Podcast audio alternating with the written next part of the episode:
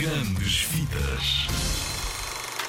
Olá, eh, eu sou a Irina, eh, trabalho no Indie Junior Aliança, um festival de cinema, e hoje vim aqui ter contigo para falar-te de, de uns filmes muito giros que vi e que gostava de partilhar contigo. O amigo imaginário. Eu não sei se tu tens algum amigo imaginário ou já tiveste. Eu, se tive, não me lembro. Mas este menino deste, deste filme, ele tem um amigo imaginário com quem quer sempre brincar e vai para o recreio, brinca sempre com ele, grandes aventuras, vivem grandes aventuras. Mas há um dia na escola, no recreio, que os amigos do, deste menino estão a jogar basquete. Gostas de jogar basquetebol? Um, e ele está distraído com o seu amigo imaginário e vê a bola e não liga muito. Até que uma menina lhe pergunta: Podes mandar a bola?